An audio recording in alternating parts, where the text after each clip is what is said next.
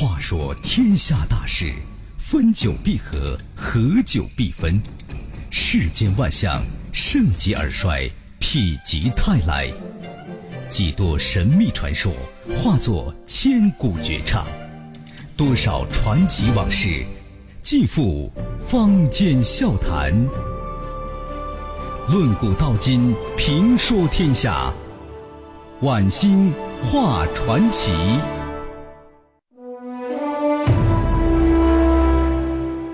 各位听友，大家晚间好，这里是九四六交通广播，欢迎收听晚星话传奇节目，我是主持人晚星。每晚的九点到十点，晚星话传奇为您现场直播。如果你想听到什么类型的传奇故事，通过三种途径和新哥联系。第一种方式是我们的热线九六九四六，第二种方式是我们的 QQ 群，群号是幺六三七零六五六四，有一个验证信息要填，叫奇迷天下。第三种方式就是我们的手机开吧，你可以在手机的软件市场上搜索下载一下开吧，成为我们的用户。每天的传奇内容将在 QQ 群以及开吧的直播帖中提前为您公布，欢迎收听。收听方式除了收音机 FM 九十四点六之外，还可以通过网络，通过蜻蜓或者是优听 Radio 来在线收听。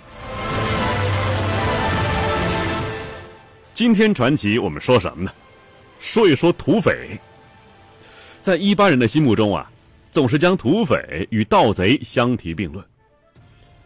土匪这一名称啊，包括了从盗贼到社会革命家在内的一切所谓犯罪分子，其中啊，既有不知名的梁上君子，也有赫赫有名的绿林好汉，既有资产阶级的革命党人，也有无产阶级的革命家。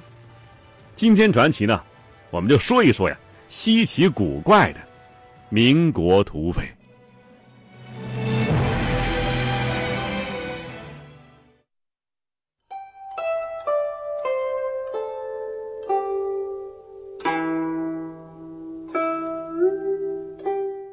中国的土匪种类繁多，如果以土匪活动的地域来划分的话，则有山匪、平原的马贼、响马、边界的土匪、海盗，还有胡匪等等。所谓山匪啊，一种是指常年在山岭地区活动的土匪，比如说云贵川一带土匪；另外一种呢，是指以山寨为根据地的土匪。这类土匪啊，民国时期常见，比如说河南的白朗。他在嵩山建立了一个根据地，内有烟户两千家，形势险要难攻啊。山内可容两三千人，屯粮致富，有泉水可饮。这马贼呢，是活跃于我国东北地区的匪帮，因其无不成马，所以说民间有啊，一人一马一杆枪，好吃懒做入大帮。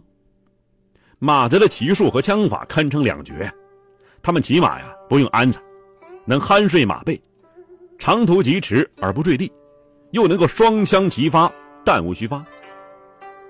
这响马呢，是活跃于华北平原、直隶、山东一带的匪帮，因他们呢外出像马贼，也是必骑马，所以说也叫响马。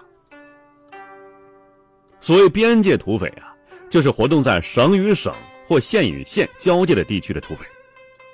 二十世纪二十年代中期。在山东、河南、江苏、安徽四省的边界线上，就集结着数十股约二十到三十万的土匪。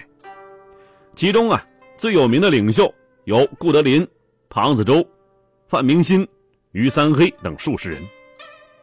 许多边界地区的地势极其险要，或乱山丛生，或者是湖港密布，有利于土匪出没。这海盗呢，是在海上进行抢劫的匪帮。他们以沿海的岛屿为基础，拥有船队，还有武器，不时出海劫掠过往商船。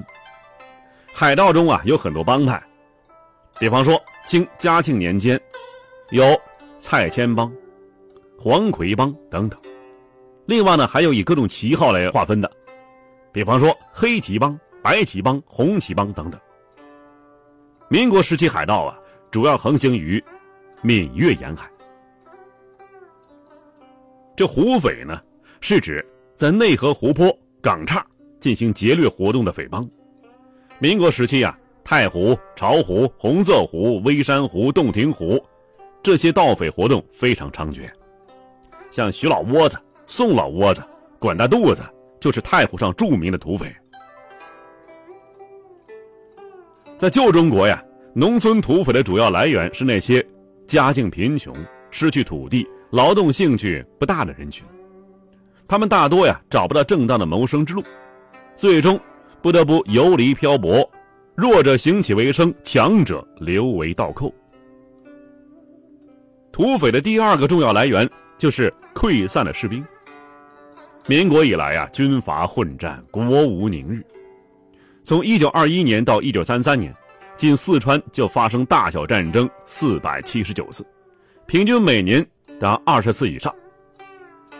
溃败的士兵，在那兵荒马乱年代，找不到别的生活出路啊，往往是留为匪寇。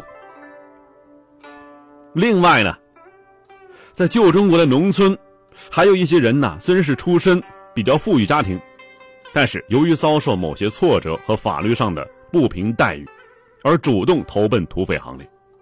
这些人呢，就是我们常说的侠盗。他们的土匪活动。常常是打抱不平、劫富济贫，做出某些与梁山泊、绿林好汉相类似的农民伸张正义的事情。大股的土匪啊，又称柳子，有一套啊非常完善的组织和规矩。其总头目是大当家的，或者叫大掌柜的，内部啊称为大哥，下头有二掌柜的，再往下有四梁八柱。这四梁啊，分里四梁、外四梁，合起来就是八柱。下面一般的这个匪徒称为崽子，就小崽子那个崽子。里四梁呢，指的是炮头、凉台、水箱、翻垛的。炮头啊，是执法行刑的，他必须啊管直。什么叫管直啊？念白了就管直，枪法准，百发百中。在和敌人交锋的时候啊。他能在关键时刻一枪夺定大局。掌柜的大都是心狠手辣，催票的时候割耳朵、割鼻子，毫不手软；过期不赎票，也由他和手下人撕票。东北土匪中呢，一些首领往往呢带一个小铜佛，据说这小铜佛呀叫达摩罗多，是他们的上帝。许多文艺作品中表现的匪首，在匪军中都是威风八面、气势一致。其实呢，据当过胡匪首领的人交代啊，匪首带领胡匪就像是带领胡狼一样，时时刻刻提心吊胆。为啥呀？因为不仅呢有的头目可能不服大掌柜的，随时可能篡权。另外呢，还有一些崽子，一般的崽子。被惹急了，也会马上动刀动枪的，他不顾后果。所以呢，一般的匪首都是少言寡语，一则显得城府极深，一般匪徒啊莫测高深，只有敬畏的份二则呢，可以暗自盘算谁可能有意志，谁的言行反常，该采取什么措施等等。许多匪首一辈子都没有可说知心话的人。在大群匪徒的簇拥之下，孤独的活着，又孤独的死去。这土匪里头呀，有很多行话、黑话，反映了其组织内部的规矩还有忌讳，也反映了匪徒的心态。比方说吧，干土匪的称是吃打饭，长期干这行的就挂住；打劫叫开差、砸窑。劫道叫别梁子，杀人叫插人，分钱叫挑片儿。他们一般呢非常忌讳死这个字儿，所以说这个死，他们叫睡了，睡着了那个睡了。那睡着了呢，叫躺桥。另外呢又忌讳犯，就是犯罪这个字儿。所以说呢，称吃饭为啃腹。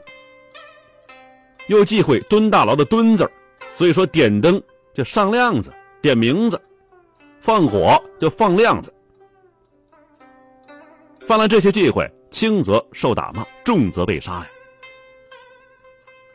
东北土匪啊，还有一种黑话叫三番子。